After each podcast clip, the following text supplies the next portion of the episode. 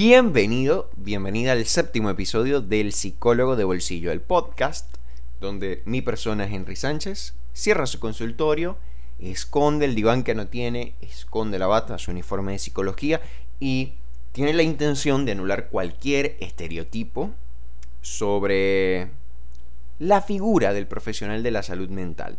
Porque lo que queremos aquí o lo que pretendo hacer acá es tener una conversación en la que tú y yo podamos hallar puntos o espacios de encuentro donde podamos potenciar nuestra salud mental y no sucumbir a estos tiempos de locura. Puedes seguirme en mis redes sociales, arroba profehd en Instagram y en TikTok. En Facebook estoy como psicólogo de bolsillo, guion psicólogo Henry Sánchez. Y en Twitter estoy como arroba psico de bolsillo.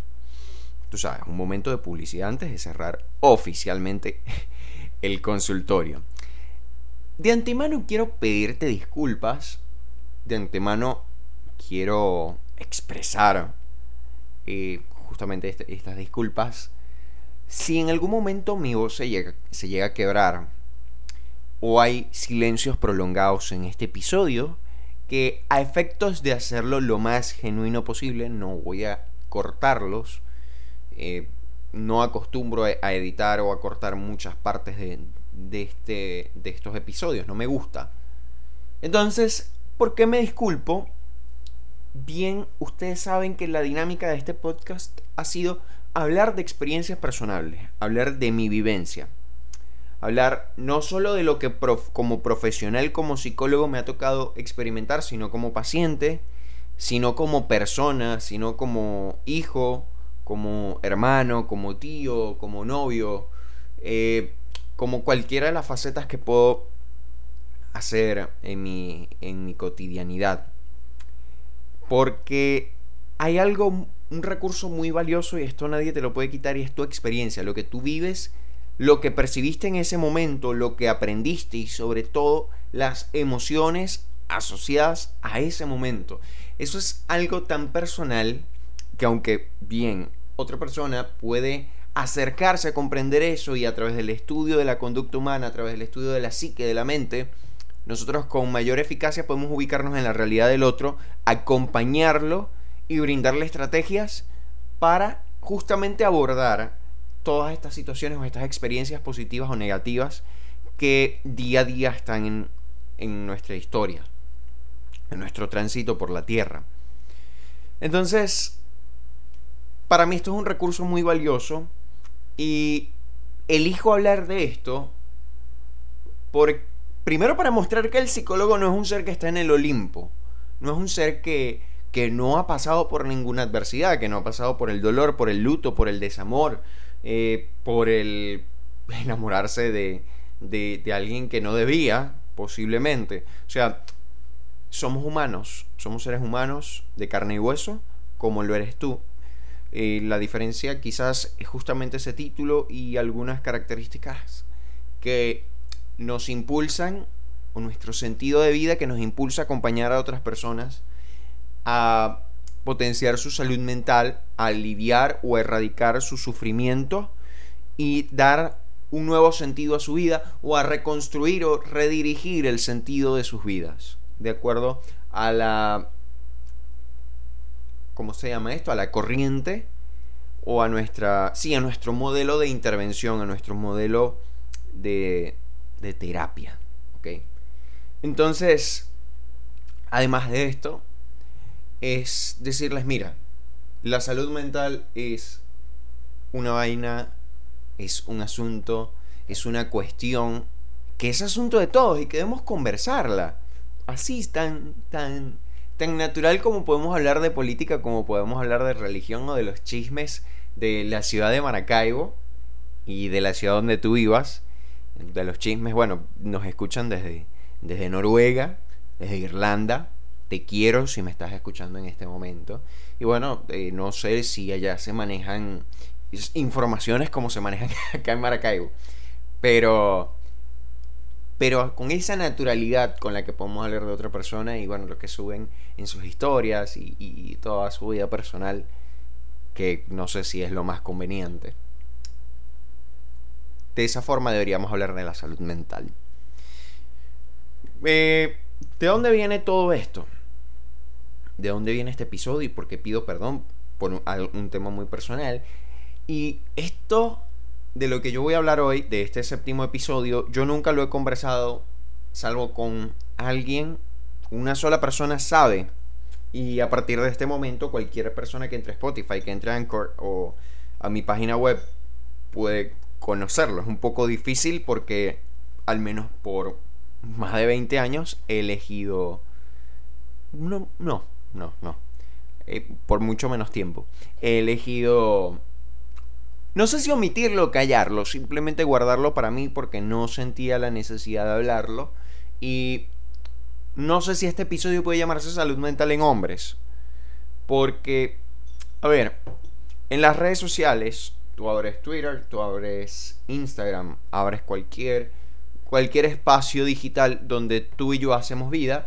Y no nos extraña ver a una mujer, ver a un niño, un adolescente, una adulta, hablar de su experiencia en terapia, hablar de que se ha sentido triste, hablar incluso de sus experiencias en función a la, a la violencia basada en el género, a la violencia sexual, incluso a la, a la, a la violencia psicológica, que es intangible de, de una forma es como que no, no podemos verla o percibirla tan fácil como se percibe un golpe o una violación. Pero la población que constantemente está hablando o pone estos temas en la mesa son las mujeres. Los hombres todavía eh, vemos que era el psicólogo es paja. Que dice, no, vale chico, ¿para qué voy a ir a un psicólogo? O sea, a ver, me ha pasado a mí en algún momento de mi vida, lo hablé en el primer episodio, le pasa a mis amigos, le puede pasar a gente dentro de mi familia y si tú eres hombre y me estás escuchando potencialmente a ti también te ha pasado. Entonces sí, ¿para qué yo voy a hablar con alguien? Voy a ir a hablar con otra persona, contarle mis problemas y eso acaso los, que, los va a resolver. Es como, eh, vamos a orientarnos más a resolver el problema si, si si lo podemos resolver bien y si no vamos a dejarlo así, vamos a echarle tierra, vamos a continuar con nuestra vida y nada de esto ha pasado, puedo omitirlo. Entonces, justamente este episodio va para mis compañeros de gremio, de mis colegas, los hombres. No es que si eres mujer debes salir de este episodio, es huir, cerrar este, esta ventana donde, donde reproduces el audio. No, quédate, porque eres nuestra aliada en este, en este tema. Aquí, de verdad, necesito o necesitamos aplicar el eslogan, el, lema de psicólogo de bolsillo. Y es que estamos juntos en esto, en este tema tan delicado que es la salud mental en, hombres. Y voy a como dejar ese título provisional del episodio porque no quiero quizás darte más, más información de la que deba a su momento vamos a ir poco a poco hablando. Y cómo comienza, o cómo psicólogo bolsillo estructura este episodio. Mira, yo tengo una lista en mi agenda. Hace como una semana realicé una encuesta en Instagram y le pregunté a la gente, amigos míos, como dice Alex Tienda Mini Markets, no entiendo por qué les dice Mini Markets, pero bueno, para adelante. ¿De qué quieren que hable? O sea, me importa mucho la comunidad, me importa mucho la gente, esas 1050 personas que están, que están en Instagram y que, bueno, todos los días van interactuando con mi contenido, que me felicitan, que a veces me critican, me corrigen también y, que justamente hacen que el estándar, que, que, la, la, vara de la calidad del contenido que estoy haciendo día a día vaya aumentando y sea de mayor provecho, de mayor disfrute, de mayor utilidad. Yo les pregunto, ok, ¿de qué quieren que hable? muchas personas hablaron de, me mencionaron este tema, habla de salud mental, habla de, por ejemplo, mira, estas madres que se meten en las relaciones de pareja y quieren controlar a, uno o a dos de los integrantes, habla de la autoestima, de la forma como nos vemos nosotros ante el mundo y cómo el mundo nos ve a nosotros. Eh, un montón de temas que de verdad son muy interesantes y que justo cuando, cuando iba a empezar a grabar, yo dije, no, vamos a hablar como de un tema de la lista. Incluso espero que pronto, no sé si, si en este mes, porque eh, es una cuestión de coordinar, puedan venir invitados. Pero llegó un documental de Netflix a mi vida que traducido al español se llama Dime quién soy. Es la historia de dos gemelos. Uno de ellos tiene un accidente de tránsito a los 18 años y pierde la memoria. O sea, ¿usted sabe lo que es borrar el cassette? Bueno, a, este compañero se le borró el cassette de toda su vida, o sea, desde los 18 años hasta, hasta digamos, este último rastro de conciencia que uno tiene de la niñez, desapareció. Lo único que él pudo reconocer luego del accidente fue a su hermano gemelo. O sea, fue como su ancla al mundo. Fue su seguridad. Entonces, básicamente, su hermano se encargó de devolverle la información que había perdido en cuestión de meses, en cuestión de años. Él fue explicándole Marcus y Alex. Ahora ya va. Vamos a buscar porque justo acá tengo abierta la ventana del teléfono. Y, justo al terminar este, este, documental comencé a grabar. A ver, a ver, a ver. Sí, Alex. Ok, vamos a ubicarnos. Alex es el hermano que tiene el accidente de, tránsito y pierde la memoria. Marcus es quien tiene esta tarea, esta titánica tarea de recordarle cómo amarrarse las trenzas, los cordones de los zapatos, cómo andar en bicicleta, cómo se preparan los huevos revueltos, eh, cuáles son sus amigos, cuál es su novia. Y Alex, pues poco a poco va adaptándose a, su nueva vida, a esta nueva información, y como que no duda de lo que de lo que su hermano le, le, va otorgando, de la información que él poco a poco le está compartiendo, sino que cree ciegamente hasta que un día a los 32 años, atando cabos, le hace una pregunta a su hermano y le dice, mamá, ¿abusó sexualmente de nosotros? En ese momento, a Marcus se le cae la cortina que había creado para evitar que su hermano recordara eventos de su niñez o eventos de su infancia que él no quería que, su hermano tuviera presente. O sea, ya es suficiente con, haber sufrido ese trauma, haber sufrido la experiencia de ser abusado sexualmente por tu madre y por otras personas, conocidos, amigos, familiares. Y tienes esta oportunidad de que básicamente perdiste la memoria, perdiste la conciencia de todo esto. Y Marcus elige que construir una realidad para su hermano en la cual él pueda vivir sin la experiencia, sin el trauma del abuso sexual. Pero todo se cae cuando ambos tienen 32 años y esto si no lo tuve bien claro yo, él, lo descubre y, y, le pregunta y él simplemente le dice sí y desaparece. Y 20 años después tienen esta conversación sobre qué fue lo que pasó. ¿Qué fue lo que ocurrió? Básicamente Marcus dice que no, él no podía vivir con eso, que él crea esa realidad y dentro de esa realidad que él crea para su hermano, para que él viva en esa mentira y no tenga que recordar ni siquiera tener una noción del abuso sexual, él también entra en esta, en esta realidad ficticia, en esta ficción en la que ninguno de los dos ha sido víctima de abuso sexual. Posteriormente, estos 22, estos 20 años después, Netflix hace un documental basado en hechos reales, toda esta historia es real. Y ellos tienen la conversación que posiblemente debieron debieron tener cuando tenían 18 años básicamente cierran el documental diciendo que perdieron 30 años de su vida porque perdió justamente cuando él, cuando Alex descubre que, que había sido abusado por su mamá y por amigos y conocidos de su mamá, se da cuenta que todo lo que le había dicho su hermano era mentira. Y se vuelvo al mismo punto en el que estaba. hace unos años atrás, el punto cero. No sé quién soy porque todo lo que me dijo mi hermano posiblemente es mentira.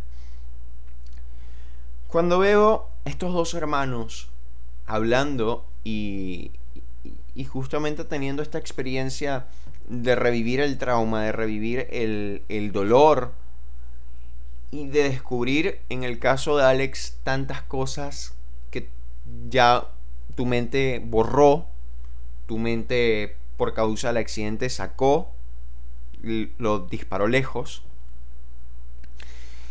Y nos pone a pensar un poco, a mí me puso a pensar mucho el tema de, yo creo que gran parte de los hombres somos así, es como elegimos guardar la información, elegimos vivir y sufrir eso. Guardarlo, no tanto sufrirlo, es como guardarlo en un cajón en, en el sótano de tu casa. Aquí en Venezuela las casas no tienen sótano tienes un cuarto de, los chécheres, así lo llamamos. Es un depósito en el cual tú metes todas las cosas que no necesitas en tu casa. O sea, metes las herramientas, pero también todo lo que estorba, todo lo que no hace falta colocarlo en la sala, en la cocina o en tus habitaciones, tú simplemente lo lanzas allí. Ahí es donde lanzas el árbol de Navidad. Una vez que, de acuerdo a la tradición venezolana, el 2 de febrero es que tú sacas, eh, quitas los adornos navideños. X. La fecha que tú saques el arbolito y los adornos de Navidad que ya no los necesitas o no los quieres porque tú dices, bueno, terminó la, la, fiesta de Sembrina, los guardas en el cuarto de, de los chécheres. Así los llamamos nosotros, no sé cómo los llamas tú en tu país. Pero así hacemos los, los, hombres con justo estas experiencias dolorosas, el abuso sexual, eh, la depresión, cosas con las que vivimos, con el maltrato, con el rechazo, incluso en estas experiencias con amigos, la deslealtad, no solo en la amistad, sino en las relaciones de pareja. Y todas esas cosas nosotros es como, sabes, nunca pasó. Vamos a omitir esta parte de la historia. La vida sigue. Vamos a guardarlo en el cuarto de los chécheres y en la y en la habitación o en las habitaciones principales o en las fachadas de mi mente todo sigue estando igual. Esto es una parte de la historia que nadie, absolutamente nadie, sabrá porque yo elijo y decido que eso es así. Evidentemente, ojalá fuera tan fácil vivir con las secuelas de cualquier tipo de trauma, tenerlo guardado y que no haya ningún, ningún efecto secundario. Es como que mi forma de relacionarme con los demás, mi forma de ver la vida, mi forma de, entender una relación de pareja o de entender lo que es una amistad, se va a ver alterada por eso. Inevitablemente se va a ver alterada. Todo, todo, todo se altera. Solo que lo omitimos y decidimos cargar esa cruz en silencio aunque confiamos en nuestros amigos, aunque confiamos en nuestra familia, aunque tenemos esta, vamos trabajando en esto de, bueno, no sé, las nuevas masculinidades, de que no tengo que ser ese hombre que, a ver, que, no siente nada, que no, que es invulnerable, que es infalible. Mentira. Todos hacemos este ejercicio en algún momento del día y vaya que es un ejercicio cansón. Hoy quiero hablar de mi experiencia. Una experiencia que viví hace... ¿Cuántos años? No sé hace cuántos. Sé sumar, me cuesta restar. Eh, las operaciones matemáticas creo que no son lo mío. A menos que se trate de contar dinero. Creo que allí todos somos expertos. Vamos a a pensar que tenía aproximadamente unos 6-7 años. Esta es mi experiencia con el abuso sexual. Muchas personas piensan que el abuso sexual, eh, quizás voy a usar un, poco algunas palabras rudimentarias o toscas que no son parte del, léxico que mis papás piensan que, que manejo o que las personas idealizan. Y cuando cuando hablamos de abuso sexual, la gente en la calle piensa que cuando te abusaron es que te cogieron. O sea, te eh, te, penetraron, te resetearon y, bueno, pare de contar usted todos los términos que, podemos utilizar en función al abuso sexual. Pero quiero citar en este momento la definición eh, de abuso sexual de acuerdo a, a la ley, a las directrices generales para garantizar la protección de los niños, niñas y adolescentes contra el abuso sexual y la explotación sexual comercial en la República Bolivariana de Venezuela. Y dice que el abuso sexual es toda acción en la que una persona de cualquier sexo o edad utiliza su poder dado por diferencia de edad, relación de autoridad, fuerza física, recursos intelectuales o y psicológicos, entre otros, con o sin violencia física para someter y utilizar a un niño, niña y adolescente a fin de satisfacerse sexualmente, involucrando mediante amenaza, seducción, engaño o cualquier otra forma de coacción en actividades sexuales para las cuales no está preparado física y o mentalmente, ni en condiciones de otorgar su consentimiento libre e informado. Entonces, cuando hablamos de abuso sexual, al menos en, en materia legal en Venezuela, no solo estamos hablando de una penetración no consensuada, ya cuando hablamos de penetración, de una vez pasa a ser una violación. Abuso sexual puede ser un toque, abuso sexual puede ser sexo oral no consentido, pueden ser muchísimas cosas. ¿Y por qué, hago esto?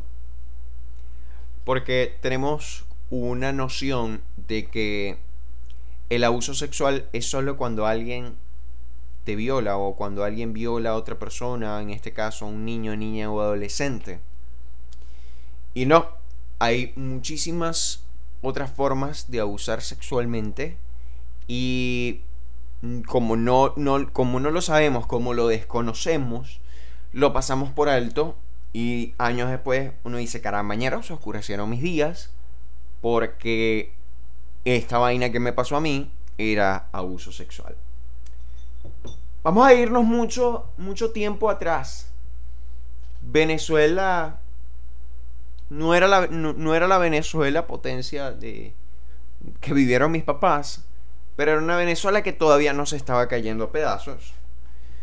En ese momento podía compartir con mi familia, toda mi familia estaba en Venezuela, era una costumbre que todos los fines de semana, un día lo pasamos con la familia de mi mamá, otro día la pasamos con la familia de mi papá. Teníamos esta, esta cosa que, bueno, vivíamos en una ciudad, nosotros vivíamos en una, ciudad en la costa oriental del lago de Maracaibo, en el estado Zulia. La familia de mi mamá vivía en otra ciudad a media hora y la familia de mi papá vivía en otra ciudad a una hora de mi casa. Yo todos los fines de semana era una cuestión de, bueno, vamos a salir, vamos a hacer básicamente un viaje corto, pero seguía siendo un viaje en carretera para compartir con los primos, para compartir con la familia, para compartir con, con mis hermanos. Y mis hermanos me llevan unos cuantos años a mí. de verdad la diferencia, nunca he tenido la, la, diferencia exacta entre mis hermanos, eh, la diferencia entre mis hermanos y yo, pero bueno, esta historia comienza en una de las tantas visitas que yo realizaba o que realizamos en familia a la casa de mi abuela paterna Justo al lado de la casa de mi abuela paterna estaba la casa de de la mamá de mis hermanos, de mis hermanos y de mis sobrinos. Imagínate que cuando yo nací al año siguiente ya tenía un sobrino. O sea, yo soy tío desde que tengo un año de edad. Es más, creo que... No, sí, desde que tengo un año de edad. Entonces, para mí mi sobrino, al menos este sobrino que nació un año después de mí, era o, yo siempre lo he visto como un primo, nunca lo vi como un sobrino que yo creo que en dos o tres ocasiones me llegó a pedir la bendición. Eh, bueno, siempre iba a, casa de mis hermanos, iba a jugar con mi, con mi sobrino, iba a compartir con mis hermanos, era todo un ambiente completamente tranquilo, completamente normal de lo, dentro de lo que en mi concepto de normalidad cabe éramos niños, jugábamos cualquier cosa que se nos podía ocurrir. En, esos tiempos que se jugaba en la computadora, se jugaba Counter Strike, se jugaba Jabo. Claro que sí, se jugaba Jabo. Yo tuve cuenta en Jabo. Si usted no sabe lo que es Jabo, usted se puede considerar una persona joven. Si usted tuvo cuenta en Jabo, déjeme decirle que usted está próximo, está próxima a entrar a la mitad de la vida. Ya usted, ya usted vivió, ya usted tiene recorrido. Yo estaba muy niño y ya tenía cuenta de Jabo. Así que yo no, yo no entro ahí. Quizás se me puede caer la cédula, pero no tanto como a ti. Entonces, un día, recuerdo que... Que bueno, a ver, hago este paréntesis. Mis hermanos son de otro matrimonio que tuvo mi papá 20, 18 años antes de que yo naciera. Aproximado. Entonces, establezco esta diferencia entre mi mamá, la mamá de mis hermanos. Un día vamos a casa de una de las hermanas de, la mamá de mis hermanos. Y recuerdo que allí había, nosotros jugamos con, un primo también que era mucho mayor que nosotros. Suponemos que yo tenía 7 años, mi sobrino tenía 6 y él tenía 12, 13 años. Y bueno, esta historia eh, consiste así, estábamos jugando al escondite. Yo recuerdo que el carajo agarra y, y me dice, para verte el pipí. Y yo, esta vaina está rara. Y era una insistencia para ver, para ver, para ver, para ver, para ver. Y...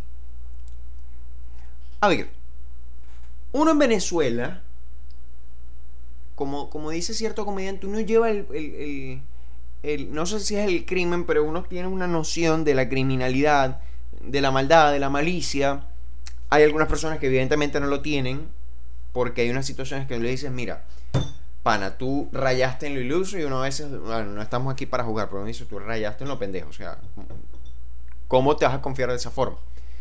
Pero yo recuerdo en muchas ocasiones a mis papás decirme, tú nunca permitas que, que alguien desconocido, eh, esto de normas básicas de seguridad, nunca le abras la puerta a desconocidos, nunca le aceptes algo a personas desconocidas en la calle. Es más, nunca dejes que un desconocido te toque tus partes íntimas porque eso es sagrado. Entonces, además, vamos a añadir pues la educación tradicional masculina porque usted es un hombre.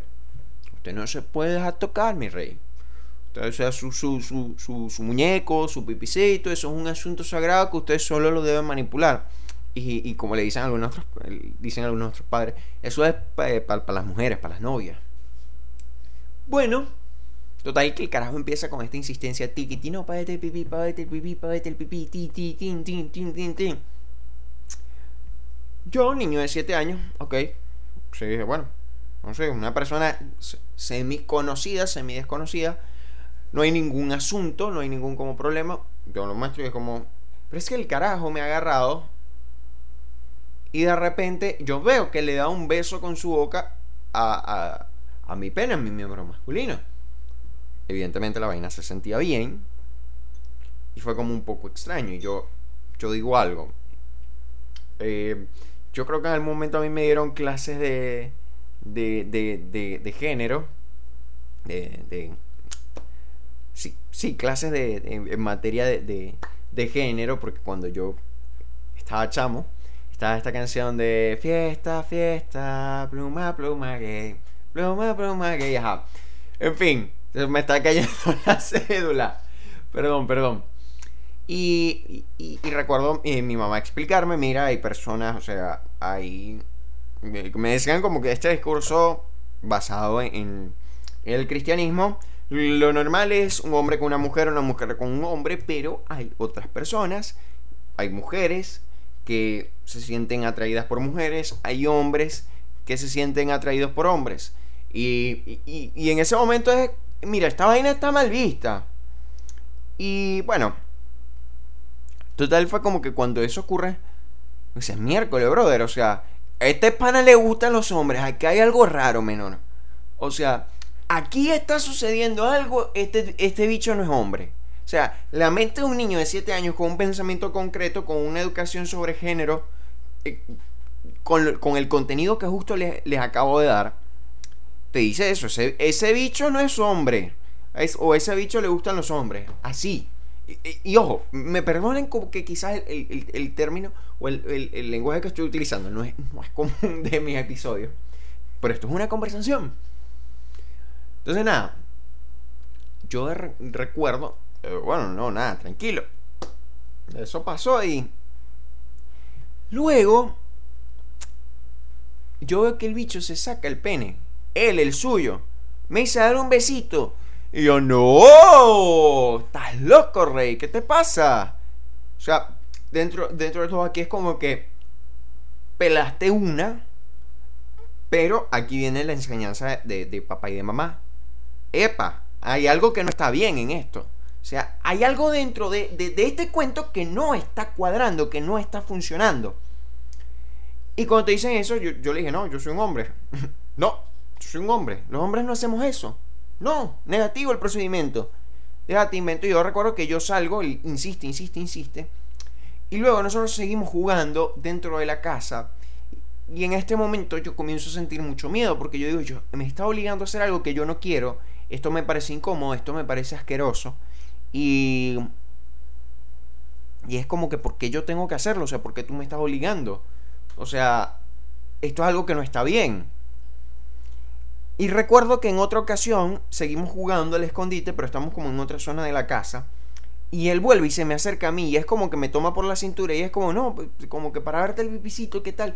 Y era como que no, chamo, no. Y recuerdo que en ese momento, ante la insistencia, yo vengo y le digo, mira, si tú sigues con esto, yo te voy a acusar, era como que te voy a acusar con tu mamá, le voy a decir a... a no, no, no voy a mencionar el nombre de la persona, que era la mamá de mis hermanos es como que, ¿sabes que Tengo conciencia de que tú estás haciendo algo malo, de que lo que tú estás haciendo no es correcto. Y tengo, tengo la conciencia o al menos la capacidad de poder decirle a las personas que están cerca de mí, o a las personas que en este caso debían ejercer de, de, de padres, madres, representantes o simplemente de tutela, de que tú estás haciendo una vaina que no está bien de que estaba abusando de mí. En ese momento yo no tenía ninguna noción de lo que era una violación, de lo que era, un, de, lo que era el abuso sexual, de lo que es coaccionar, de lo que, de lo que representa todo esto. O sea, yo simplemente era un niño que estaba jugando al escondite y venía un bicho raro y me estaba diciendo que, que primero que le mostraran, le mostraran mi pene, de repente le da un beso, de repente se saca el de él, me dice que yo le dé uno a él como que, ajá, ¿y esto qué es? O sea, ¿nos estamos devolviendo los favores o cómo es el asunto? Y luego sigue insistiendo y, veo que intenta desnudarme. Entonces como alto ahí. Mi mente, incluso yo, yo en ese momento intento como tener un recuerdo de qué pasa en ese espacio en el que yo llego a mi casa, en, el, bueno, en el que llego yo a casa de mi abuela, vuelvo con mis papás, porque obviamente mis papás separados de la mamá y mis hermanos, era como que la, esa casa nunca entraba. O sea, es como que mi papá y mi mamá siempre estaban en casa de mi abuela y yo tenía como acceso libre a las dos casas. Entonces era como mi espacio, mi zona, mi, zona de, mi zona libre de papá, mi zona de rebeldía, rebeldía con siete años.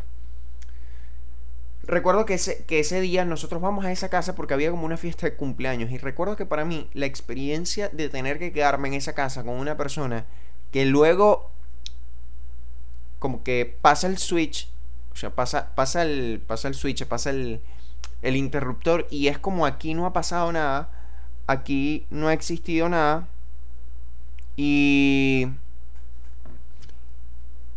tú dices no puede ser posible. No puede ser posible que yo esté en esta casa, que las personas estén disfrutando porque tú decías algo malo pasó aquí, mi mente decía algo malo ocurrió aquí y no es que algo malo, algo grave, algo grave porque estas vainas no se hacen recuerdo que hicieron una mega fiesta, el cumpleaños y tal, y en la noche a mí me llevan a casa mi abuela. Y incluso esto, este episodio, fíjense, yo se lo estoy contando a ustedes aquí. Cientos de personas lo pueden escuchar y mis papás no lo, no lo saben, nunca lo conversé con ellos. Hasta el día de hoy solo lo había conversado con una persona. Y, y está este tema de, bueno, ya pasó. Quizás el testimonio de hace unos tantos años atrás, no sé si es suficiente. No estoy interesado en denunciar, porque ¿para qué llevar algo a instancias legales que en mi experiencia profesional sé que ha sido inútil en los últimos años. Y es lamentable saber que una persona que denuncia por violencia de género, por cualquier tipo de agresión física, psicológica, verbal, sexual, debe recurrir a las redes sociales y no al Ministerio Público, eh, cazar la bondad de algún influencer que hace como justiciero y ok, bien que, que existe esta persona, pero me parece absurdo que las instituciones tengan que gestionarse a través de las redes sociales y no a través del marco o, de las labores, de las tareas, del rol que ellos como institución tienen. ¿Para, ¿para qué existe? Básicamente. Y en constantes forochats, en, en constantes espacios en el que como psicólogo clínico que aborda casos de, de violencia basada en el género, me preguntan, ok, es bueno denunciar, ¿qué hacemos? Y yo siempre digo, eh, de acuerdo a la investidura y a la filosofía que maneja la, organización en la, que, en la que he trabajado en estos años, nosotros vamos a invitar a la persona a denunciar porque el tema de la, la denuncia es que queda un registro. El problema es que a la hora de la realidad tú te expones porque tú no sabes si esta persona a la que tú vas a denunciar tiene un amigo que es fiscal, tiene un amigo que es funcionario y esa persona va y te deja en una cañada no voy a continuar explicando lo que todos los días sucede en un país como el nuestro y que puede suceder, perdón, que sucede en otros países de Latinoamérica como México. O sea, quizás no es, es algo que nosotros hemos tomado como muy propio, pero que está ocurriendo también en todo el continente y somos pocos los que hablamos de esto. Lamentablemente. Bueno, nunca he estado interesado en denunciar y veo muchas personas que como dicen, yo lo hice, o sea, como que, perdón, personas que denuncian, sobre todo mujeres, y aquí es donde voy con la parte en la que digo, yo admiro a la mujer, admiro la capacidad que ha tenido para organizarse, para unirse y para decir, esta vaina nos está pasando a nosotros, a nosotros nos están matando, a nosotros nos están violando, a nosotros nos están agrediendo, y además la voluntad y la valentía de ir a terapia y decirle a una persona que no conoces, incluso en mi caso, ir con alguien que puede ser el agresor. Porque me pasó en terapia muchas veces que me decían, tú eres hombre, no me quiero ver contigo. Y tener la valentía de, de hablar sobre sus experiencias, esa materia todavía a los hombres nos cuesta. Primero, hablar de la experiencia del abuso sexual es que potencialmente en la calle te hagan un juego con esto. Te hagan una broma, el reseteado, el que bueno, te abusaron, todas estas cosas. Es muy nuestro. Nosotros somos chalequeadores y a veces chalequeamos con vainas que no debemos usar. O sea, vainas que no, que, que no, no forman parte de lo que debería ser el humor es como tener que andar con un estigma, o sea, ya tú tienes ese estigma, ya tú tienes eso de te abusaron. Pero tú te lo callas y te quedas estás en tus cuartos de chéchere. No lo sacas a la luz. Estás loco si lo sacas a la luz. Esa es la visión que yo por muchos años he tenido, incluso siendo profesional de la salud mental, porque sigo siendo humano, sigo siendo persona y sigo viviendo en una sociedad que se comporta de tal manera. Hace unos meses me tocó atender a un paciente masculino que fue víctima de, abuso sexual por motivos profesionales. No voy a contar más detalles. Pero voy a hablar de mi experiencia. Y quiero decirte que te admiro por la valentía que, tuviste de solicitar ayuda y de hablar sobre esto porque todavía somos muchos los que no, no conversamos sobre eso. Y, esa persona, al menos a mí, me llevó a la reflexión. Me llevó, me llevó y, y es como esa cachetada a veces de realidad que te dice, los hombres necesitamos hablar de esto, los hombres necesitamos contar la experiencia, los hombres necesitamos aliarnos, pero no para hacer el mal, no aliarnos para hablar más de lo mismo y no resolver. Se trata de aliarnos para comprendernos, para construir una versión mejorada de nosotros mismos. Y yo creo que sí es posible. Estoy en contra de los estereotipos hacia la mujer. Es parte de mi trabajo.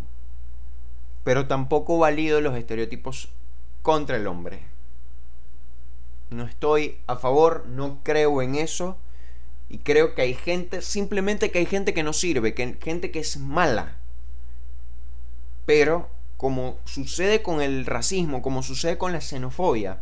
Señores, en Venezuela, en Italia, en Colombia, en cualquier parte del mundo hay gente buena, excelente, trabajadora, gente que deja el nombre de su nación en alto, gente blanca, morena, negra, sin importar el color de su piel, es gente excelente, es gente culta, gente que decide cumplir el propósito de su vida.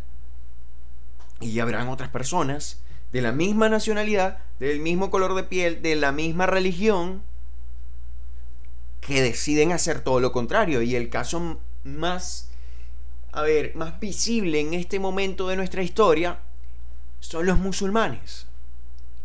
Hay personas, he conocido musulmanes que yo admiro, que yo respeto, y han construido una carrera profesional, una carrera familiar dentro de sus creencias, dentro de su cultura, que bueno, es lo que han elegido, es lo que han decidido, son sus creencias, y no le están haciendo daño a nadie.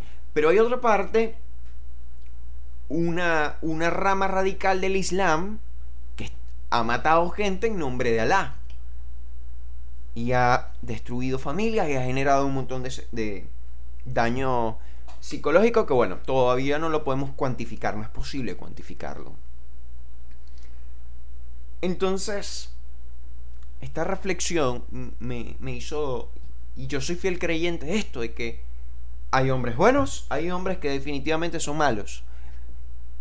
Pero independientemente de cuál de las dos categorías tú te encuentres en este momento, porque todos en algún momento hemos sido el hombre bueno y el hombre malo. Me incluyo en algún momento he sido el hombre que, bueno, está deconstruyendo y, y, a ver, generando una nueva forma de vivir su masculinidad, una forma más sana, una forma más funcional, se puede decir así. Pero en otros días he sido la persona que tú dices, chamo, tú no sirves para nada. Independientemente del estadio donde tú estés, yo creo y considero que sí es posible siempre y cuando haya conciencia y disposición de que nosotros podamos cambiar ciertos hábitos y ciertas estructuras con las que crecimos, ciertos modelos, e incluso el abuso sexual es una de estas cosas. El abuso sexual en hombres es una realidad, esto existe, que en las estadísticas los dejen, nos dejen abandonados, o mejor dicho, nosotros mismos nos dejemos abandonados solos en las estadísticas, en los números, en lo cuantificable, no quiere decir que no esté ocurriendo. Muchos de nosotros hemos tenido una experiencia en la que han querido violarnos, en la que un tío, en la que un familiar, un amigo de papá, un maestro, una maestra, han intentado o efectivamente abusaron de nosotros y uno para no pasar el mal rato o incluso para que si tú no lo contabas en casa no te dieran una pela por ser poco hombre, tú decidiste guardarlo en el cuarto de tus chécheres. Hombres, colegas, compañeros del gremio. Luego de unos tantos años yo decidí hablarlo porque siento que esto es liberador siento que esto es necesario. Y aprendemos a vivir con las con las secuelas y hacemos algo por ellas cuando no las tenemos en el cuarto de los chécheres, sino que por lo menos las ponemos en terapia, cuando las ponemos en una conversación pública. Incluso creo que debemos aliarnos para decirle a los abusadores, epa, como hacen las mujeres. Yo sé quién eres tú. Y aunque quizás la ley o los organismos públicos no hagan nada contra ti, yo todos los días te voy a recordar que sé algo de ti que básicamente te puede dañar la vida como resarción, como, como retribución al daño que tú hiciste a la mía. Porque un abuso sexual. Quizás algunas personas, como en el caso de Alex, lo olvidaron y pudieron vivir con eso hasta que luego lo descubrieron. Pasa desapercibido. Pero hay otras personas que viven con ese estigma. Personas que su sexualidad se ha visto afectada, su forma de relacionarse con los demás, su forma de poder conectar. Es real que luego un abuso sexual a ti te cuesta confiar en las personas. Que las ideas paranoides son parte de la realidad y no es...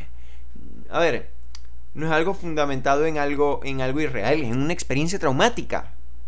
Que sueñas, que, que, que, tienes que constantemente recordarlo, aunque está muy guardado, siempre va a haber un momento en la noche en, en el que vas a recordar eso. Entonces, esta es mi experiencia. Quiero contarla o quise contarla porque tú no estás solo en esto. Porque así como quizás tú has tenido estos años en silencio, yo también lo hice. Y estoy dispuesto a trabajarlo también en mi, en mi ejercicio personal, en, mi construcción de, mi masculinidad, de lo que soy, de mi salud mental. Creo que es lo justo, creo que es lo necesario. Y es momento de que nosotros, hombres, sigamos el ejemplo que Caracas dio. No, no vamos a seguir el ejemplo que Caracas dio, el ejemplo que las mujeres dieron. Como decía un meme, ¿cómo vamos a seguir el ejemplo de Caracas? Caracas los quiero, los quiero, espero visitarlos pronto. Pero en Maracaibo no vamos a seguir su ejemplo. Tenemos el nuestro, suficiente. Es seguir el ejemplo de, de la sororidad, seguir el ejemplo de cómo las mujeres han sido aliadas, de cómo a pesar de todas las diferencias ideológicas, diferencias de edad, diferencias de tantas cosas, poco a poco siguen superándolas. Y les ha dado infinidad de garantías, por lo menos en un papel ya es una cuestión de que no solo ellas, sino nosotros también debemos comenzar a ejercer esos derechos, a defenderlos, a hacerlos una realidad, porque no es solo un asunto de ellas, es un asunto de cada persona que está en este planeta Tierra. Y bueno, yo no sé si quiero darle un mensaje al, al abusador, a mi abusador, si se puede decir así. Yo creo que no tengo odio contra esa persona que con el paso del tiempo no sé si ha aprendido a perdonarlo o decidí perdonarlo. Pero solo quiero decirte que no me he olvidado de ti, que sé quién eres y que quizás en algún momento pueda exponerte. Y no me importa. Eso es lo único que quiero decirte. Así que cuídate y espero que no le hayas hecho a otra persona lo que hiciste o intentaste hacerme a mí. Y espero que esa persona, si existe y si lamentablemente ocurrió, también tenga la conciencia del daño y algún día pueda hablar. Y tarde o temprano, todos pagamos las sufrimos o vivimos con las consecuencias de nuestros actos. Así que compañero, suerte. Porque en algún momento no será por la vía legal, no sé. Y, aquí no estoy diciendo tomar venganza por la propia, por propia mano, sino que el destino, la naturaleza, nos lleva de alguna forma u otra a sernos responsables de nuestros actos. Nos retribuye. Soy fiel creyente de eso te llevará a ese punto donde tienes que encontrarte con todos los errores que has cometido en tu vida. Así finalizamos este séptimo episodio del Psicólogo de Bolsillo. Creo que es uno de los episodios más largos, superando uno de 49 minutos.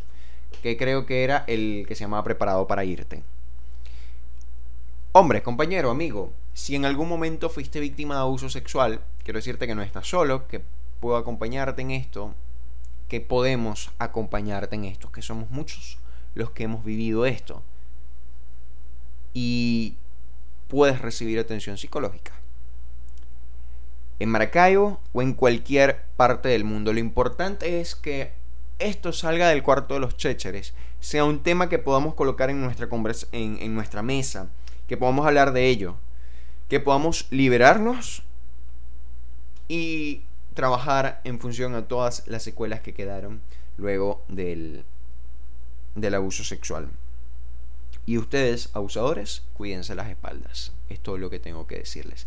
Síganme en mis redes sociales, arroba psico en Twitter, arroba profehd en TikTok, en Instagram y en Facebook soy psicólogo de bolsillo guion Henry Sánchez. Mi página web es www.psicologodebolsillo.wordpress.com. Ya sabes, estamos juntos en esto, pues ir a terapia conmigo y toda la información la tienes a través de mis redes sociales y mi contacto vía WhatsApp está en, mi página web. Así que bueno, será hasta un próximo lunes.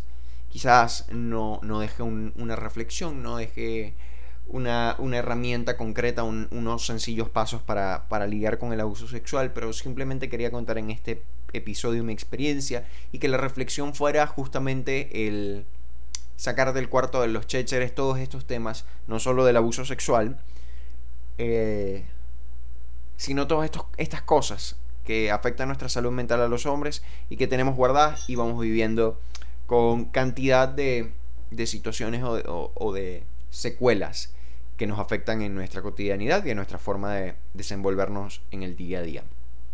Te quiero, estamos juntos en esto y nos estamos viendo por redes sociales y también por acá por Spotify o por tu plataforma de podcast favorita. Chao.